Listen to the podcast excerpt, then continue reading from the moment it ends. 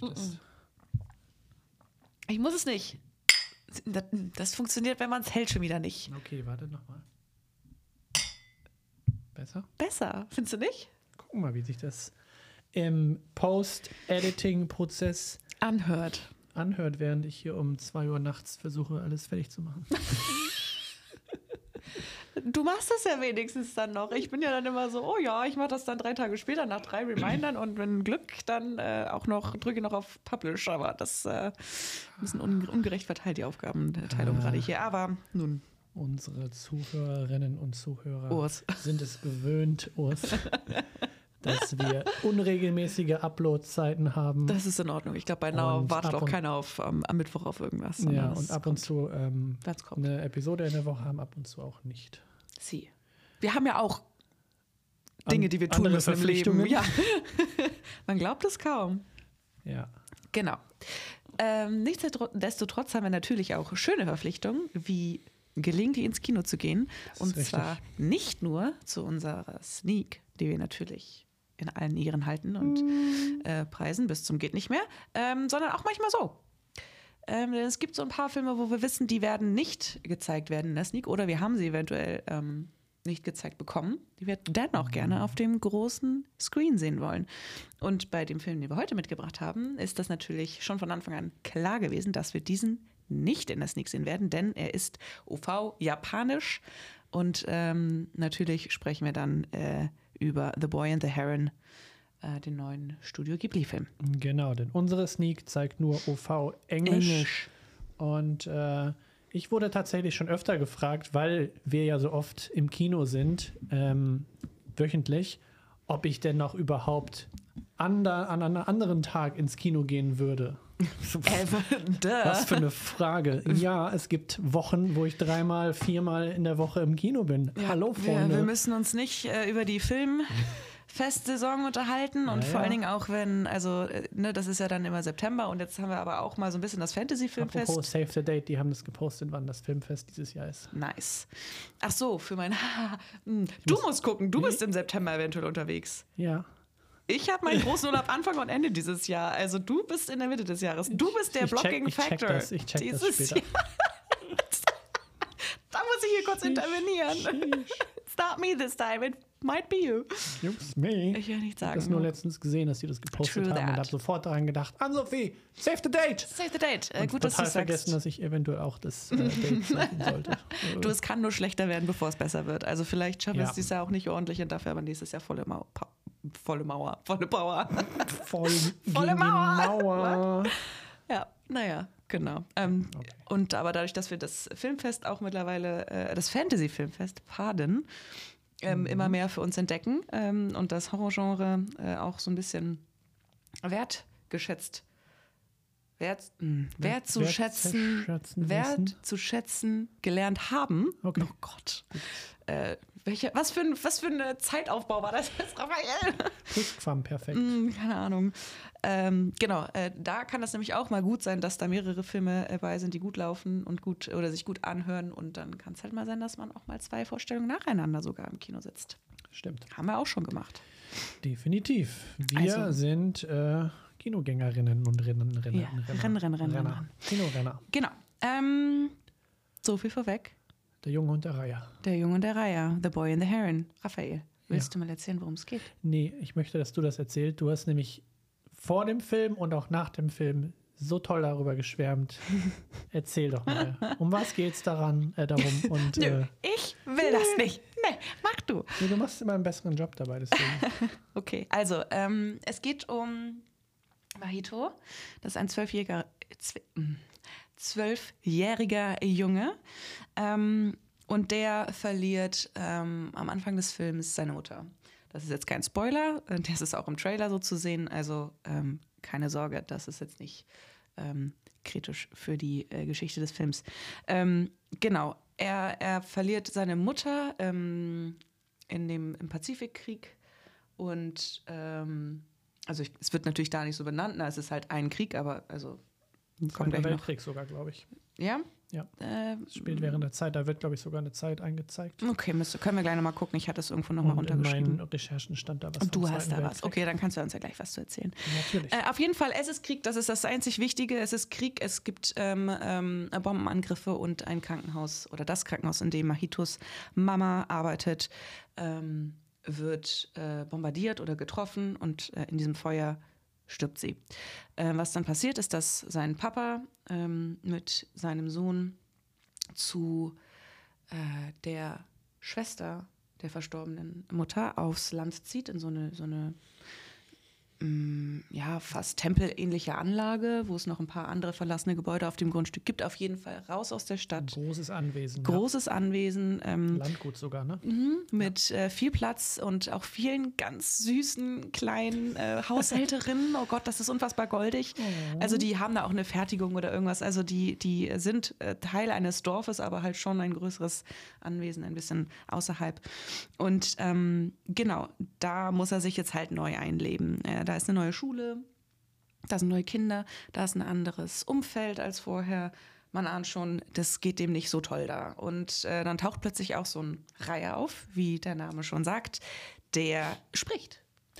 What? Komischerweise. Und äh, dem Machito so ein bisschen nahe kommt, auch unangenehm nah und ähm, seine Nähe zu suchen scheint. Und am Anfang ist das irgendwie noch ganz interessant und dann irgendwann wird es tatsächlich ein bisschen bedrohlich und ähm, ja, die beiden entwickeln eine interessante Beziehung und Bindung zueinander, die dann dafür sorgt, dass ähm, Mahito verschwindet und äh, nicht auffindbar ist von seinem Vater und von seiner Stiefmutter und seinen ganzen lieben kleinen Hausmütterchen, die da noch mit auf dem Anwesen sind. Ähm, und es wurde vorher schon gesagt, es passieren sonderbare Dinge. Es gibt einen Turm, ein, ein Gebäude, was zugemauert ist, wo sonderbare Dinge passieren. Die, der, der Großvater hat auch eine ganz äh, mysteriöse Geschichte irgendwie. Das ist so das, was man am Anfang erfährt. Und über diese Reise, die Mahito dann im Endeffekt macht, die halt in eine andere Welt führt, ähm, wird uns dann äh, aufgezeigt. Und äh, das ist dann der Kern des Films. Diese Reise, die Machito da im Endeffekt mit dem Reiher mal mehr, mal weniger zusammen unternimmt, ähm, die sich dann in erster Linie doch mehr um ihn dreht, als man am Anfang vielleicht dachte. Hast du sehr schön gesagt. Genau. Sehr Und schön zusammengefasst. Zu viel wollte ich da jetzt auch nicht zu sagen, weil ja, eigentlich genau, natürlich der interessante ja Teil, der interessante Teil ist halt wirklich diese Reise, was da passiert, was da abgeht, was das genau ist und heißt. Ähm, das müsst ihr selber herausfinden. Aber das muss man wirklich dann, äh, genau, der Charme des Films liegt natürlich dann in genau dieser Geschichte, in dieser Ebene, die da aufgezogen wird. Und, ähm, aber wir können natürlich ein bisschen Interesse drumherum ähm, schaffen, äh, denn da gibt es natürlich noch ein paar schöne Dinge zuzusagen und zu erzählen. Am Rande vielleicht, ich würde sonst dich gleich mit den äh, Facts einmal äh, ähm, starten lassen, dann erzähle ich noch, also noch mal ein paar Randinformationen kurz, einfach ne, des, des Films halber. Ähm, Release Date ist am 4. Januar gewesen, also ist jetzt anderthalb, zwei Wochen dann ähm, im Kino. Der Director ist Hayao, Hay, Hayao Miyazaki, ähm, ganz, ganz bekannt. Studio Ghibli, Das wandelnde Schloss, Shihiros Reise ins Zauberland. Ähm, fantastische Filme. Ähm, oder halt auf Englisch Howl's Moving Castle habe ich neulich wieder gesehen. Mhm. Und Spirited Away, Shihiros Reise ins Zauberland. Auch ähm, Shihiros Reise ins Zauberland wahrscheinlich der, der am meisten internationale Aufmerksamkeit hat oder am bekanntesten ist, weil er auch äh, einen Oscar gewonnen hat, tatsächlich. Genau. Der Score ist wieder gemacht von äh, Joe Hasaishi, der auch gerade auf Tour ist übrigens. Und ein Kollege, also komplett ausverkauft, zwei München und Düsseldorf, Termin in Deutschland. Ähm, leider komplett ausgebucht und ausverkauft, aber ähm, sehr, sehr schön scoreseitig auch. Und die beiden arbeiten auch schon seit 40 Jahren ja. zusammen. Genau, das ist also Ghibli grundsätzlich ein sehr ähm, loyales ja. Konstrukt, würde ich mal behaupten, ähm, und deshalb aber auch sehr gleichbleibende Qualität an, an Look, an viel, an Qualität der Geschichte. Ähm, genau, das hat sich sehr etabliert, das funktioniert. Never change a running system. Perfection. Ähm, hatte ein Budget von 50 Millionen US-Dollar. Das ist sehr viel für einen japanischen Film. Und ich glaube, ich habe auch gelesen, dass es der höchstpreisigste, höchstpreisigste Film oder die höchstpreisigste Produktion, die jemals in Japan äh, produziert worden ist. Jemals oder jetzt für einen Animationsfilm? Das stand da nicht genau. Ich glaube, stand da jemals. Schon auch ordentlich, 50 Millionen. Für ein kleines Land, das ist ein kleiner Markt, Dollar? ne? Yen? Dollar. Nee, Dollar. Ich weiß nicht, wie der Umrechnungskurs ist, keine Ahnung. Ich habe später nochmal irgendeine Angabe in Yen, da war ich so, ja, das hätte ich vielleicht nochmal umrechnen sollen, weil das sagt mir jetzt ja gar Ja, nichts. ja, das wäre, glaube ich, sehr viel höher, die Zahl dann. Das kann gut sein. Also es sind 50 Millionen US-Dollar und für einen japanischen Film ist das viel Geld. Ja, für Ähm, jeden Film ist das viel Geld. Interessant wird es erst, ja, auf jeden Fall. Und ähm, am Boxoffice, jetzt wird es sehr interessant, die Relation ist ja das, was interessant ist, sind es nämlich schon knapp 150 Millionen. US-Dollar. Also der Film reißt gerade alles raus. Gut investiert. Ähm, ich habe nachher nochmal einen Referenzwert von Das Wandelnde Schloss, Mhm. weil der auch sehr erfolgreich war am Boxoffice. Ähm, kommen wir später zu. Ähm, und natürlich am Anfang an, von Anfang an muss man dazu sagen, das ist Kategorie Anime. Ne? Also das ist gezeichneter äh, Film, handgezeichneter Film. Richtig. Das muss man vielleicht nochmal dazu sagen, für die, die den ähm, Miyazaki nichts Im sagt. Studio Ghibli. Im Studio Ghibli, genau. So, so viel zu den Randinformationen, die man grundsätzlich vielleicht wissen könnte, sollte, dürfte. Solide. Und ähm, Raphael wird uns jetzt bestimmt mal ein paar Sachen noch erzählen. Ähm, und Selbstverständlich. im Zweifel habe ich noch ein oder zwei andere Dinge zu ergänzen, aber das werden wir gleich sehen. Raphael, erzähl uns doch mal was Okay, okay. über der Junge und der Reihe. Ich fand eine Sache und mehrere Sachen sehr interessant, aber eine Sache, ähm, die Hayao Miyazaki nicht wollte für diesen Film und für dieses Projekt, ist Promotion.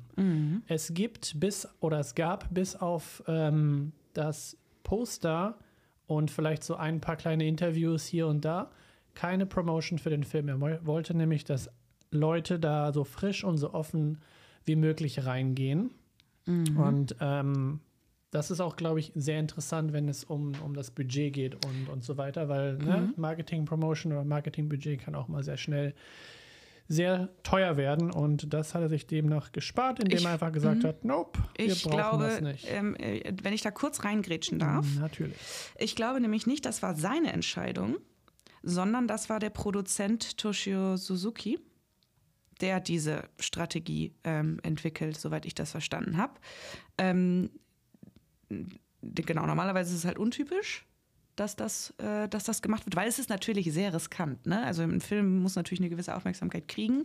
Und äh, wenn da nur irgendwie Ghibli draufsteht, das reicht ja schon, weil die Leute, die es mögen, werden es so oder so Da mitkriegen. schon, aber ja. ähm, normalerweise hast du da ein tra traditionelles Marketing und Teaser-Trailer und all sowas. Aber das gab es halt alles nicht, außer, wie gesagt, dieses eine Plakat, was du gerade schon erwähnt hast, was eigentlich nur diesen Graureiher zeigt, das am 14. Juli 2023 veröffentlicht worden ist. That's, that's the only thing. Also ich glaube, es war nicht Miyazaki selber, sondern der Produzent, der damit Kann sein. hintersteht. Ich habe hier Miyazaki rausgeholt, gehört, aber stimmt, ich habe auch ein Interview mit dem Produzenten und auch langjährigen Mhm. äh, Produzenten, Partner von Miyazaki. Die beiden haben sehr viele Projekte zusammen gemacht. Genau. Und ähm, da kann man auch gleich erwähnen, dass äh, Miyazaki schon seine letzten drei Filme waren seine letzten drei Filme und auch dieser Film war eigentlich nicht geplant, denn er war schon länger in, in Rente. Ähm, aber, den Produzenten hast du gerade erwähnt, ähm, äh, Tosh Toshio Suzuki hat im Prinzip ähm, Miyazaki so wieder ein bisschen aus der Rente rausgeholt, indem er ein anderes Projekt mit einem dänischen Regisseur gemacht hat, ähm, The Red Turtle. Und Miyazaki hat da so ein bisschen, er, er hat da immer so ein bisschen die Ohren offen gehalten und ist dann auch mal so rein. Und auch wenn die im, im, im finalen Schnitt waren oder in dem, in dem Draft für den, für den Film, The Red Turtle, hat er dann so gemeint, so, bist du dir sicher, dass das so der letzte Studio Ghibli-Film sein soll, der von einem nicht-japanischen Regisseur gemacht werden sollte.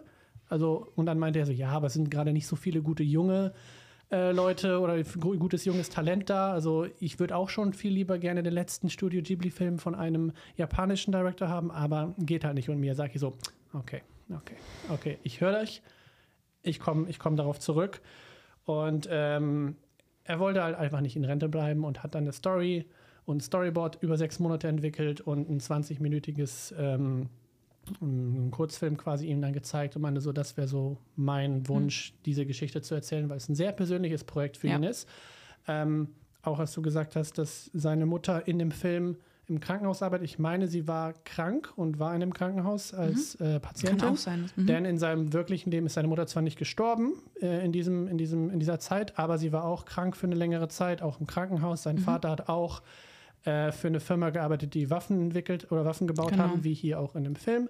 Und ähm, der alte Onkel, der, der hier, den du kurz erwähnt hast, der ist im Prinzip auch so ein bisschen persönlich zu Miyazaki selber. Mhm. Und auch der Junge ist auch so ein bisschen seine, seine Kindheitserinnerung, äh, die er da ein bisschen widerspiegelt. Also ein sehr persönliches Projekt mhm. und ähm, ein, ein sehr riskantes Projekt, wie du schon noch erwähnt hast, denn es ist für den Preis und für den Protagonisten, denn wir haben hier einen männlichen Protagonisten und in, gerade in Japan über die letzten Jahre, wenn man mal sich die Animationsfilme anguckt, waren es immer weibliche Protagonisten, die gut mhm. performt haben im Boxoffice.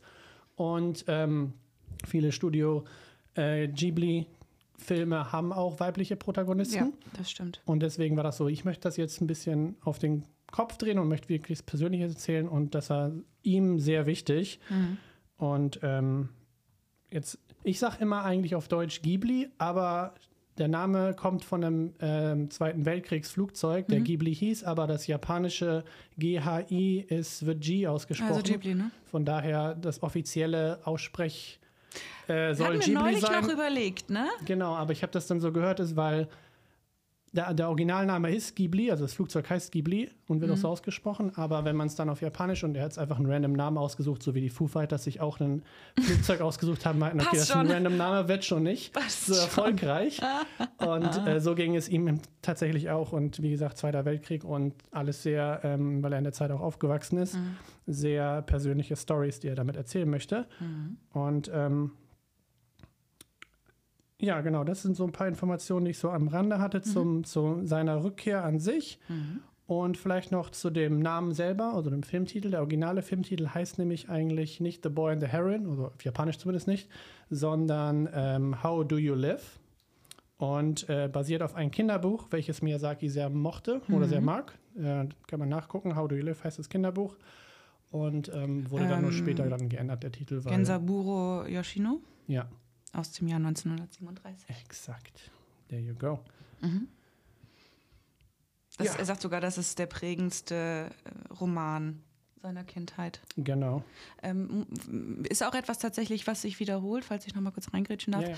Ähm, auch zum Beispiel das wandelnde Schloss ähm, basiert auch auf einem Roman. Also es ist tatsächlich gängig, dass er ähm, äh, Filme macht auf Romangrundlagen oder die halt als Ausgangslage nimmt und dann in die Form bringt, wie er sie ähm, nun mal immer darstellt. Fand ich auch mal ganz schön. Also es ist nicht mhm. alles per se sein Kopf. Er nimmt sich die Motive und die Grundgeschichte und Sehr viel und symbolisierte die. Mhm. Symbol Symbolism, mhm. ähm, auch bei diesem Film. Und die, das Buch übrigens, ähm, Studio Ghibli hat ja ein großes, eine große Fangemeinschaft, muss man auch ganz klar sagen. Sieht man ja auch ja. spätestens jetzt an den äh, Box-Office-Zahlen wieder. Ähm, direkt nach der Ankündigung des Films ähm, sind die, genau, die äh, Verkaufszahlen äh, des Buches wieder in die Höhe geschnellt ähm, und ist erstmals auch aufs, in, ins Englische übersetzt worden. Das gab es vorher nicht ja. Ah. auf Englisch. Ähm, also so viel ähm, Power hat dann doch eine Institution wie Miyazaki, äh, wenn der einen Film macht, werden plötzlich Romane ins Englische übersetzt. Und das muss schon einiges heißen, wenn ein Buch nicht ins Englische übersetzt wird. Ne? Also das ist natürlich, muss ein Markt dafür da sein, aber die naheliegendste Sprache, ein Buch zu übersetzen, ist nun mal Englisch, ne? mhm. ne? aufgrund der Verbreitung. Deshalb, ähm, das fand ich auch ganz spannend. Interessant, auf jeden Fall. Mhm. Ja, der Name und das Studio sind natürlich sehr groß, deswegen umso trauriger eigentlich, auch wenn man das von Miyazaki selber hört, meinte halt, wir haben wenig junges Talent in Japan und äh, wenn er dann irgendwann in den nächsten Jahren stirbt, weil er ist auch schon sehr alt. 82. Dann wird es wahrscheinlich keinen Nachfolger geben, der genau diesen Stil und diese Art von Geschichte weiterführen kann. Mhm. Ähm, denn er hat nicht, wie jetzt zum Beispiel den Steve Jobs, der Apple als sein größtes Projekt gesehen hat, nicht das Studio als größtes Projekt gesehen, sondern seine Filme sind seine Kinder und mhm. sein, seine ganze Liebe, die er da reingesteckt hat. Und deswegen ähm, so, so junges Talent äh, zu fördern, war nie sein, sein Ziel Was jetzt natürlich ein bisschen schade wird. Für uns ist Ende das schade. Für ihn seiner- ist es. Ja, für ihn ist es egal. Für ihn ist es egal, weil es ist, glaube ich, dann wirklich nicht so das Legacy-Thema, sondern eher so, er hat seine Geschichten erzählt. Genau, genau. Das war ihm wichtig. Und ähm, was danach ist, pff, Fuck it. fuck it.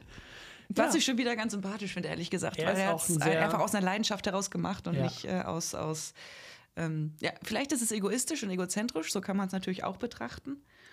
Er ist auf jeden Fall ein sehr ich es sehr interessanter stabil. Charakter. Ich finde das stabil. stabil, dass er das so macht. Deswegen, äh, ne, es gibt halt immer so, so Partnerschaften in, in so Produktionen, die halt nur gut funktionieren, weil die halt kreative Differenzen haben. Und äh, sein Produzent und er haben halt immer mal Sachen, wo man sie anecken, aber im Endeffekt macht es beide besser oder macht es das Projekt besser. Ähm, und äh, das, das ist auf jeden Fall sehr interessant. Also, das sind auf jeden Fall so alle groben Informationen, die ich jetzt zu dem, zu dem Film erzählen wollte. Ich habe noch etwas zu seinem generellen kreativen Tagesablauf, also zu Miyazaki selber, den ich noch vielleicht am Ende so äh, reinhauen möchte, aber Mhm. sonst zum Film an sich.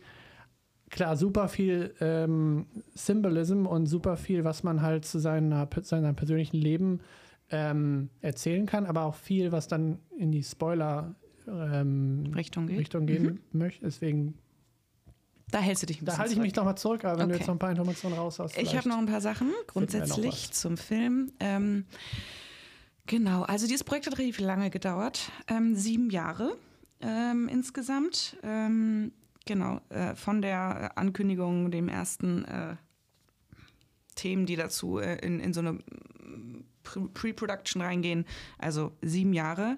Ähm, früher konnte, also Juni, äh, Juli 2016 gab es die ersten Storyboards tatsächlich. Ursprünglich sollte der Film dann 2019 fertiggestellt werden.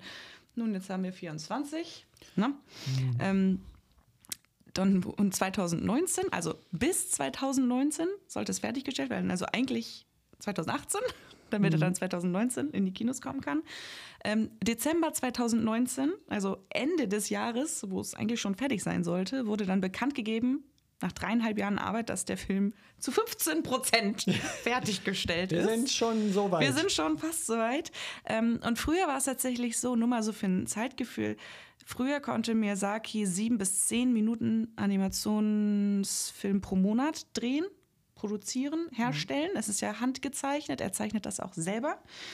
Ähm, und hatten äh, dann so fünf Minuten Animationsfilm äh, pro Monat haben sie dann geplant ähm, für diesen Film. Also eine Stunde pro Jahr.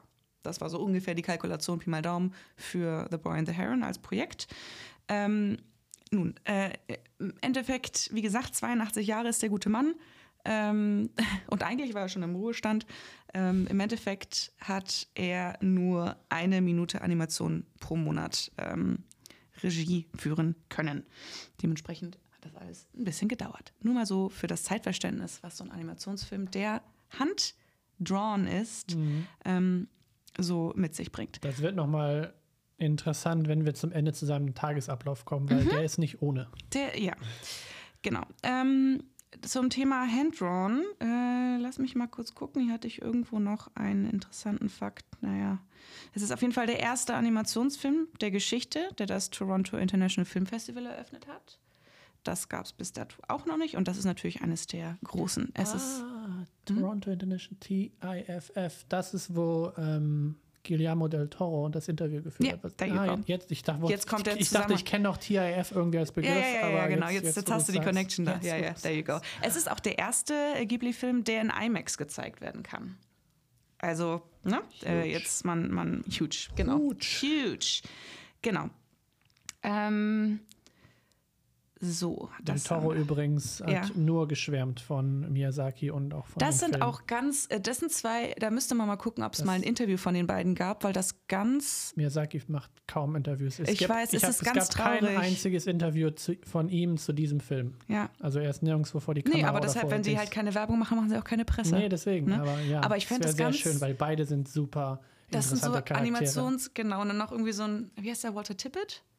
Wer ist er? Der von Industrial Light and Magic, der die ganzen Oh ja, Stop-Motion-Sachen oh ja, gemacht hat. Oh ja, der ist auch gut. So eine, diese drei alten Herren zusammen, die, äh, Die sollen mal einen Podcast machen, das ne? wäre was. Da würdest du wahrscheinlich einschlafen bei, weil die so langsam und so entspannt und ruhig reden, aber Ähm, also Guillermo de Toro und äh, Miyazaki, das wäre eine ganz interessante Kombination, weil die beide so aus diesem Ja. ähm, animierten Handcrafty-Segment kommen und so eine ganz Das eigene Note so haben. schön, weil es hat so viel Charakter. Ja. Und apropos äh, alt, alte japanische Männer zuzuhören, also ich habe ja das eine Interview mit Toshio Suzuki gehört Mhm. und der nur Japanisch sprechen kann und der hat dann wirklich original zwei Minuten auf eine Frage in Japanisch geantwortet und dann hat die ähm, Übersetzerin eine Minute lang auf, auf äh, Englisch geantwortet, wo ich dachte, da fehlt doch bestimmt voll viel. ja.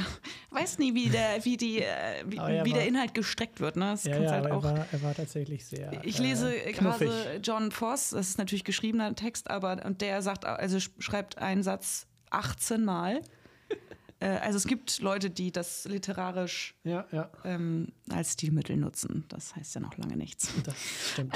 genau, also und es ist, ähm, hat, also The Boy and the Heron hat selber schon sehr viele Awards gewonnen jetzt auch, unter anderem auch einen Golden Globe für den besten animierten Spielfilm und ist damit, hier ist die handgezeichnete Information, ist damit der erste handgezeichnete und nicht englischsprachige Animationsfilm, der diesen Preis erhält. Also das gab es vorher auch noch nicht. Plus, äh, es waren gerade Critics, Critical Choice. Critic, Awards. Critics Choice Awards und es gibt ja auch von IndieWire die Critics Poll. Ähm, und da äh, landete der Junge und der Reiher äh, unter den internationalen Filmen auf dem dritten Platz. Das ist auch schon mal sehr gut. Für ein Jahr, wo es natürlich auch große Filme wie Scorsese und ne, Spider-Man Across the Spider-Verse auch Animation. Aber es ging nicht um das Animationsgenre, es ging um über Film. grundsätzlich Oh, das ist schon krass, ja. Auf Platz 3. äh, den internationalen Film. Genau. Respekt. Ähm, genau, und es ist das Jahr, wo es halt auch dann Zone of Interest ähm, und Anatomy of a Fall, also es gab ja noch ein paar internationale Filme. Hier Society of the Snow, habe ich auch schon heute erzählt. Auch ähm, relativ gut gesprochen, war ein gutes Jahr für den internationalen Film. Ähm, dann gibt es noch eine Kleinigkeit, also man findet das auch immer wieder in Ghibli-Filmen. Äh, es gibt hier viele Referenzen zu ähm, anderen Ghibli-Filmen. Es gibt nämlich so Bücher, die da auf dem Tisch liegen äh, von Maito. Ähm, und da sind dann äh, Coverzeichnungen drauf, die einen Hirsch äh, darstellen, wie so ein Waldgott von Prinzessin Mononoke, den ich jetzt auch neulich mal wieder gesehen habe. Ähm, und eine rote Schildkröte, auch The Red Turtle, wie du es schon gesagt hast. Übrigens auch ein sehr, sehr schöner kleiner ähm, Film. Ganz anderer Stil, würde ich behaupten. Ja, Michael Dudok de Witt, dänischer Regisseur, Ja. den gemacht mit einem ganz anderen Team. Ja, genau. Und ähm, ansonsten ähm, habe ich schon vorhin einmal gesagt, wie die ähm, Einspielergebnisse waren. Also in, du sagtest ja schon, die Yen-Umrechnung ist deutlich, deutlich höher. Ähm, genau, Öffnungswochenende hat der Film in Japan 1,83 Milliarden Yen eingespielt und übertraf damit Das wandelnde Schloss, das war 2004, wie gesagt, einer meiner Lieblingsfilme. Äh, der ist mit 1,48 Milliarden Yen eröffnet am ersten Boxoffice-Wochenende. Also jetzt schon der erfolgreichste Film oder einer der erfolgreichsten Filme des Studios. Und ansonsten, ähm, also Miyazaki arbeitet immer noch an neuem Material. Also der wird wahrscheinlich dann doch äh, arbeiten. Ruhestand ist einfach nichts für ihn. ich habe auch eine kleine Geschichte gehört, wo es dann hieß, dass er wieder angefangen hat, das Projekt zu betreuen, weil einer seiner Enkel gesagt hätte, ähm, von wegen so wortlautmäßig, äh, Opa stirbt irgendwann, aber seine Filme bleiben für immer. Ja. Oder wenn du irgendwann gehst, dann sind deine Filme aber für immer da. Und offensichtlich war es dann irgendwie doch nochmal zusammen mit natürlich anderen Dingen und Anspruch an die eigene Leistung und der Name des Studios, die, die es ihm doch nicht so leicht machen, irgendwie da abzutreten, einfach so. Ja, auch dazu, äh, sein, sein Produzent Toshio meinte halt auch so, bist du dir sicher, dass du, also er hat so ein bisschen, Are Ähm, you sure? er hat so ein bisschen die, die Psychologie-Schiene gefahren und meinte, bist du dir sicher, dass du nochmal aus deinem Ruhestand zurückkommen möchtest? Was ist, wenn der Film schlecht wird? Möchtest du das dann, ist dein letzter Film Umgekehrte werden? Psychologie, ah ja, there you Und, go. Der ähm, wird nicht schlecht, was redest du? Was hat Miyazaki gemacht? Er hat ihn ignoriert. Er meinte halt, fuck off. Sein Charakter ist halt auch so Du Fettsack. Dummkopf. Wer schlechter Film, laber nicht. Mach dir, Ja. ich zeig dir, was, ich, was er kann, was er drauf hat. Und was hat er gemacht? Bam! Meisterwerk. Ja, eine ganz kleine Sache noch und das finde ich ganz süß. Ähm, und deshalb, ich möchte den Film eigentlich nochmal gerne in der englischen Synchro sehen. Denn hier sind wieder sehr, sehr viele große Namen dabei. Ähm, und eine ganz charmante Art ist das. ähm, die, es gibt immer ein, zwei Charaktere oder eigentlich einen großen Charakter immer in den Ghibli-Filmen, die sehr ähm, prägnante, kratzig männliche Stimmen hat, die sehr eindrucksvoll sind und sehr charakterstark. Ähm, und das sorgte dafür, dass natürlich ein Charakter in Hollywood sich besonders eignet, der auch über eine sehr prägnante Stimme verfügt, der meistens nicht viel sagt, aber dann trotzdem eine sehr prägnante Stimme hat. Und das ist, äh, der ist von drei Schauspielern auch schon gespielt worden, die in den Filmen von Miyazaki Synchronrollen eingenommen haben. Und das ist Batman. Batman. Genau. Und zwar gibt es schon Chris, Christian Bale äh, und Michael Keaton haben auch schon jeweils für äh, Ghibli-Filme gesprochen. Ähm, auch, äh, also Christian Bale auch in diesem Film, glaube ich, mit dabei. Und ähm, aber die, die Rolle in diesem Film mit dieser prägnanten Stimme ist nicht Machito, der ist natürlich der kleine Junge, der braucht diese Stimme nicht, ja. sondern sein ähm, vermeintlich negativer Gegenpart, der Reiher ähm, der nämlich dann auch irgendwann anfängt zu sprechen. Und das, äh, der wird in diesem Fall gesprochen von unserem neuesten Batman, Robert Pattinson. Das ist sein erster Voice-Acting-Job, was ziemlich, ziemlich cool ist. Der kam sehr, sehr vorbereitet wohl ans Set. Und ähm, man hat schon mal gesehen in Batman, was der für Stimmfarben annehmen kann. Dafür, dass der halt eigentlich so eine ganz normale, unaufgeregte Stimme hat. Eigentlich ist es so, ja, okay. Fällt jetzt nicht krass auf. Aber hat äh, tatsächlich eine ganz, ganz also hat sich wahnsinnig gut vorbereitet, kam mit diversen ähm, Aufnahmen schon rein in das Studio, war sehr, sehr vorbereitet, was auch nicht üblich ist. Normalerweise findest du das dann so ein bisschen in dem Prozess. Und er kam tatsächlich schon quasi mit einer fertigen Variante, also mit einer Variante, die so refined war, dass sie gesagt haben, there you go. Du hast deine It's Hausaufgaben erledigt. Exakt. Und so. äh, hat eine sehr, sehr ähm, beeindruckende, also für die ähm, Beteiligten beeindruckende Leistung da abgeliefert äh, was beeindruckend ist für den ersten Voice-Acting-Job. Also ähm, das, deshalb, ich würde ihn gerne nochmal in Englisch gucken, weil ich glaube, das, äh, das wäre schon nochmal ganz spannend. Ich habe heute nur so ein paar Ausschnitte auf Englisch gesehen, die dann immer so reingeschnitten wurden in verschiedenen Interviews. Mir ist nicht aufgefallen, dass, weil der Reihe da auch gesprochen hat, dass das Robert Pattinson war. Das ist krass, ne? Man, also. Und wie, wie du schon gesagt hast, der hat jetzt keine super prägnante Stimme, dass man den, ähm, dass, dass das jetzt so äh, überirdisch ist, aber man erkennt ihn ja trotzdem, wenn man ihn hört, mhm, finde ich. Man erkennt ihn aber nicht, wenn man es nicht weiß. Da jetzt ne? nicht, nicht gewusst und äh, ist mir jetzt nicht hätte ich jetzt nicht gedacht, dass das er ist. Ich dachte mhm. auch, dass Christian Bale hier mhm. vielleicht wieder eine also Rolle hat. Also ich glaube, er hat auch eine Rolle, aber ich glaube, ähm, was anderes hab da aber Fall. nicht weiter reingeguckt. Ja. Also es ist auf jeden Fall in diesem Fall unser neuer Batman. Was Wir ich ganz uns auch süß auf den fand. zweiten Teil von dem neuen Batman. Ich freue mich auf alles Neue, was kommt. Ich freue mich auf den neuen Joker. Es wird alles fantastisch. Yes. Ich habe neulich den, den den neuen The Batman wieder gesehen. Ah. Der ist gerade auf Prime. Und ich war wieder so, ach, es ist so ein guter Film. Das, ist so ein guter Film. Das, äh, die Cinematografie da ist so das fabelhaft. Ist fantastisch. Der Score, alles. Ach, alles. visuell ist das Ding fantastisch. Alles. Machen wir uns nichts vor. We love it. Okay. The Boy and the Heron. Hast ja. du noch ein, zwei Sachen, die du kurz zu seinem Prozess erzählen wolltest? Exakt. Eine Sache noch, und zwar, ähm, du hast ja schon gesagt, wie viel Animationszeit er in einem Monat geschafft hat, mhm. jetzt auch im hohen Alter und wie viel er früher geschafft hat. Sein Tagesablauf schon immer war, er steht um 6 Uhr morgens auf, um mhm. 9 ist er im Office, auch im, also wirklich im Studio äh, Ghibli Office und er hat seine, er musste seiner Frau versprechen, dass er um 9 Uhr abends spätestens das Wieder Office verlässt. Mhm. Und das sind zwölf Stunden und das ist sein normaler Tag. Und ähm, die Japaner haben ihre Arbeitsmoral, er ne? So eine krasse Arbeitsdisziplin. Äh, Wirklich, also das ist, ne, um Punkt 9 ist er da und um spätestens 9 Uhr geht er. Nur weil seine Frau hat, komm, ich möchte dich auch noch mal Ja, aber die Japaner sehen. machen sich ja auch kaputt arbeitsseitig, muss man ja ganz klar sagen. Die haben ja eh keine gesunde Arbeitsmoral. Nee, genau. Und ich fand das er auf jeden Fall krass. Und äh, die Art, wie halt so auch Leute, die dann ähm, gerade sich bei kreativen Leuten versuchen, was abzugucken, wollen auch so gucken, okay, was so, was so die Dynamik, was so der, mhm. der. Und was er dann auch oftmals gemacht hat, weil wir als Kreative wissen das ja, du kannst ja nicht diese zwölf Stunden wirklich nur hart, nur fokussiert an mhm. etwas arbeiten. Du musst natürlich auch deinen dein, äh, Gedanken und deinen generellen Prozess ein bisschen Luft geben. Und er geht gerne dann äh, Holz hacken. und wurde schon auch von besagten Produzent äh, mehrmals, weil die äh, anderen Leute, die dann auch im Stuhl sind, hey, wir brauchen jetzt, weiß ich nicht, Material. diese eine Million, diese, genau, das Material, um das, unseren Prozess weiterzumachen, von dem Produzenten so, ey, komm, du musst jetzt aufhören, Holz zu hacken, damit du da weiter. Und er so, ach, jetzt habe ich eine Idee. Und dann, weil das, das Holzhacken ist halt sein Prozess und äh, lockert so ein bisschen den Gedankengang, wenn er mal irgendwo feststeckt. Und muss dir mal vorstellen, so ein 82-jähriger alter Mann geht so raus aus dem, aus dem Studio, so in einem, in einem Bereich und halt hockt Geht halt Holz erstmal so ein bisschen Holz. Ja.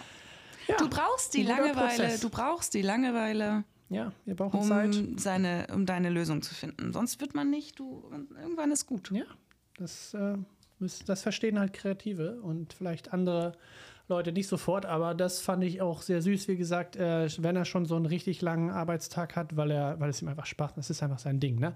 Das ist so sein. Es ist auch japanische Arbeitsmoral. ja, und das ist so sein, seine ganze äh, Art von, der, der alte Onkel zum Beispiel im Film selber ist ja auch so jemand, der nicht abgeben möchte Mhm. und der festhalten möchte an, an, an seinen und keine, keine jungen kreativen Leute oder keine jungen Nachfolger sieht. So sieht sich halt Miyazaki auch. Er ist der, der diese Welten geschaffen hat und er ist der, der das festhält und aber nicht sieht oder nicht, nicht genug Talent da sieht in anderen Leuten, wo er seine, seine Sichtweise weitergeben kann. Was, wie du schon sagtest, schade für uns ist. Für uns in erster Linie. Das ist aber in Ordnung. Ja, das äh, ist alles, was ich zu The Boy and the Heron Okay. Ich, an Special-Informationen rausgefunden habe.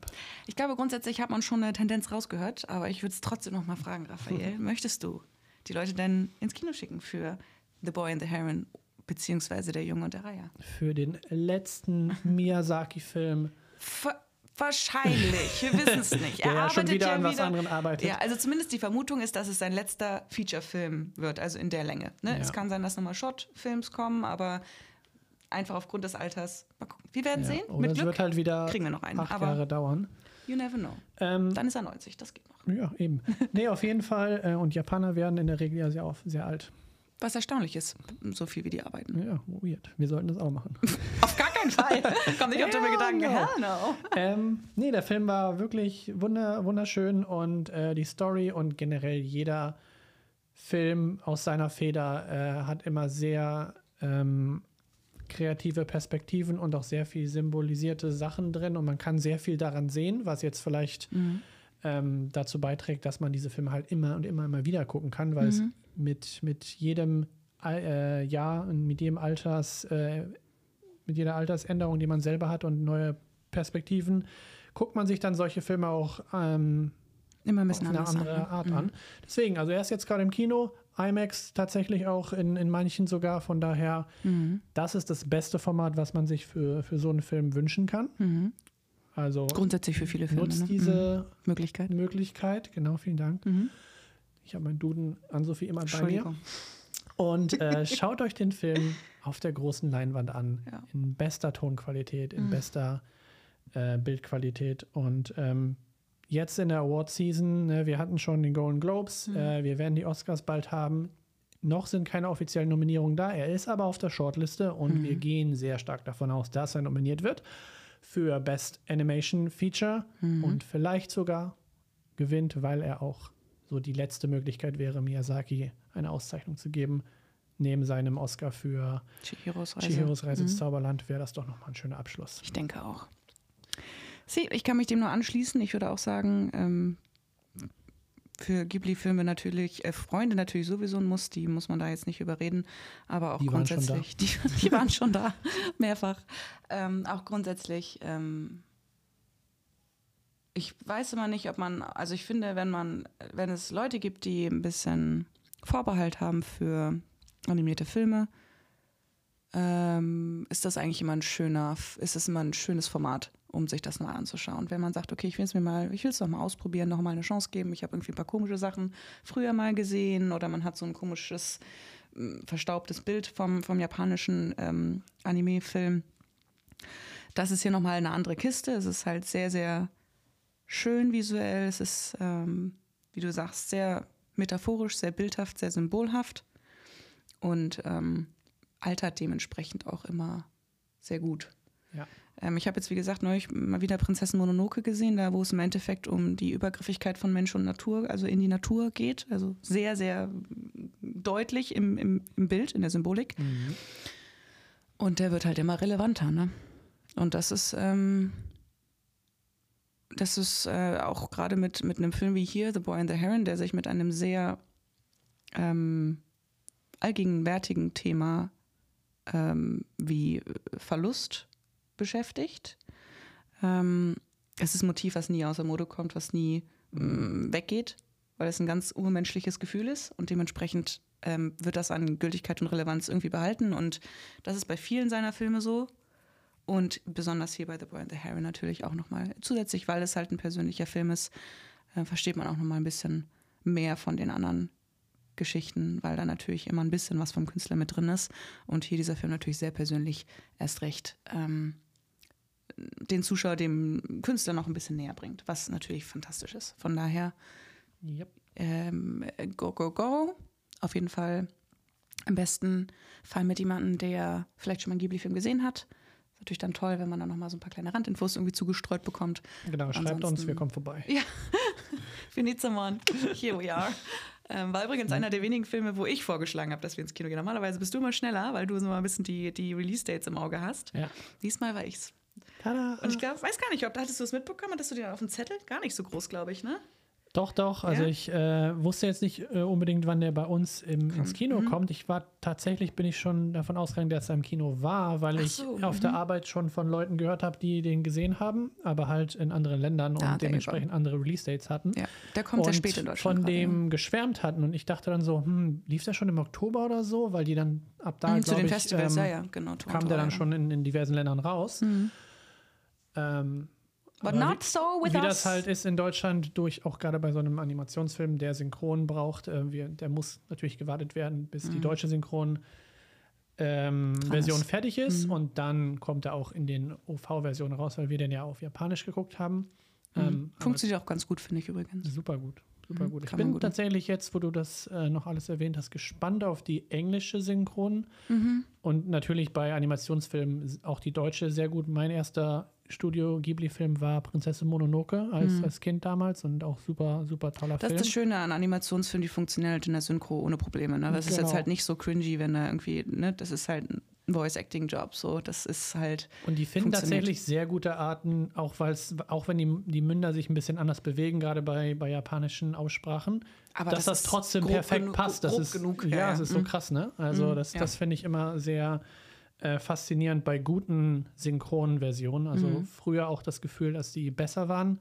Mittlerweile schon lange keine, keine deutschen Synchronversionen mehr ge ge ge gehört, gerade bei, bei Spielfilmen. Von daher, aber bei Animationsfilmen ähm, kann man das auf jeden Fall gerne machen. Der wird wahrscheinlich in Cinemax, UCI, in den großen Mhm. Plex-Kinos auf jeden Fall äh, laufen. Und wer jetzt keinen Bock auf Untertitel hat, Guck ihn auf wir Deutsch, erlauben euch fein. den auch auf Deutsch zu gucken. We allow it. We allow it. Genau. Und deshalb sagen wir jetzt ab ins Kino, Leute. The Boy Ja. and the Heron, der Junge und der Reiher. Ist jetzt überall draußen. Bye. Bye.